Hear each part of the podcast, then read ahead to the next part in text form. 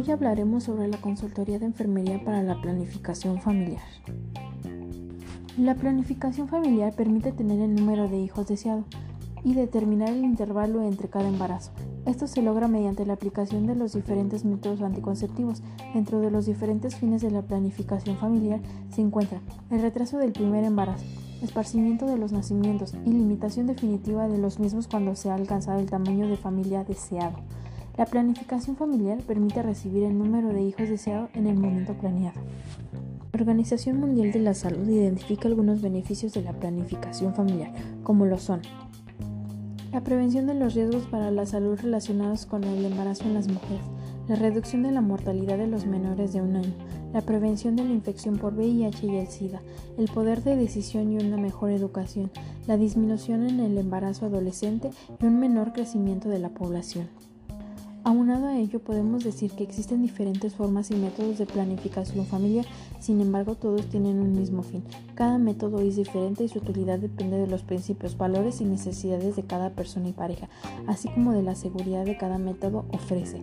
A cada mujer y a cada pareja le corresponde el derecho de elegir de manera libre, responsable e informada el método de planificación familiar que prefiere utilizar. Según la norma oficial mexicana 005 de los servicios de planificación familiar, los métodos anticonceptivos se pueden clasificar en temporales y permanentes. Dentro de los métodos temporales tenemos las hormonas orales, las hormonas inyectables, las hormonas subdérmicas, los dispositivos intrauterinos de barrera y espermicida, los naturales o de abstinencia periódica. Mientras que en los permanentes tenemos la oclusión tubaria bilateral y la vasectomía. Los métodos hormonales orales son métodos temporales y se dividen en dos grupos, los combinados de estrógenos y progestina. Este método brinda una protección anticonceptiva del 90 al 99% y tenemos dos que solo contienen progestina.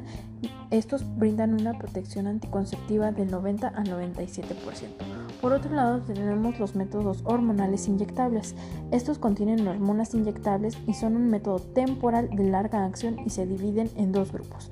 Los combinados de estrógeno y progestina brindando una protección anticonceptiva mayor al 99% y tenemos aquellos que solo contienen progestina que nos brindan una protección anticonceptiva igualmente mayor al 99%. Por otro lado, tenemos los métodos hormonales subdérmicos. Este es un método anticonceptivo de forma temporal y de acción prolongada que se inserta subdérmicamente y consiste en un sistema de liberación continua y gradual de una progestina sintética. Este no contiene estrógeno. Bajo condiciones habituales de su uso, este método de protección supera un 99% durante el primer año. Después disminuye gradualmente, aproximadamente hasta el quinto año de uso, tiene una efectividad del 96.5%. Tenemos métodos de barrera, como son los espermicidas. Son sustancias químicas que alteran la movilidad o matan los espermatozoides. Normalmente se utilizan para incrementar la efectividad de métodos de barrera de contracepción, como son los condones masculinos y femeninos o el diafragma, o bien solos en ovarios vaginales. Este tiene una efectividad un poco menor que va hasta el 72%. Por otro lado, tenemos métodos de barrera como son los condones femenino y masculinos. Estos tienen una efectividad que van hasta el 99% y no solo evitan un embarazo, sino también previenen infecciones de transmisión sexual. Cabe señalar que cada método anticonceptivo debe de ser bien empleado de acuerdo a las necesidades de cada paciente.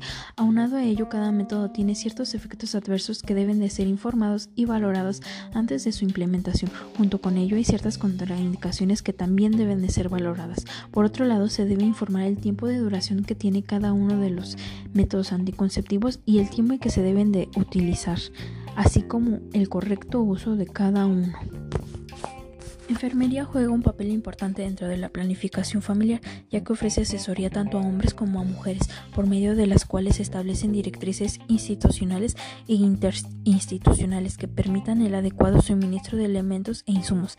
se establezcan herramientas de apoyo para la realización de una asesoría humanizada en donde sea prioritario el conocimiento y el ejercicio de los derechos sexuales y reproductivos, se centre la acción según las necesidades y prioridades del paciente y se le dedique el tiempo suficiente para brindar una asesoría completa y de calidad.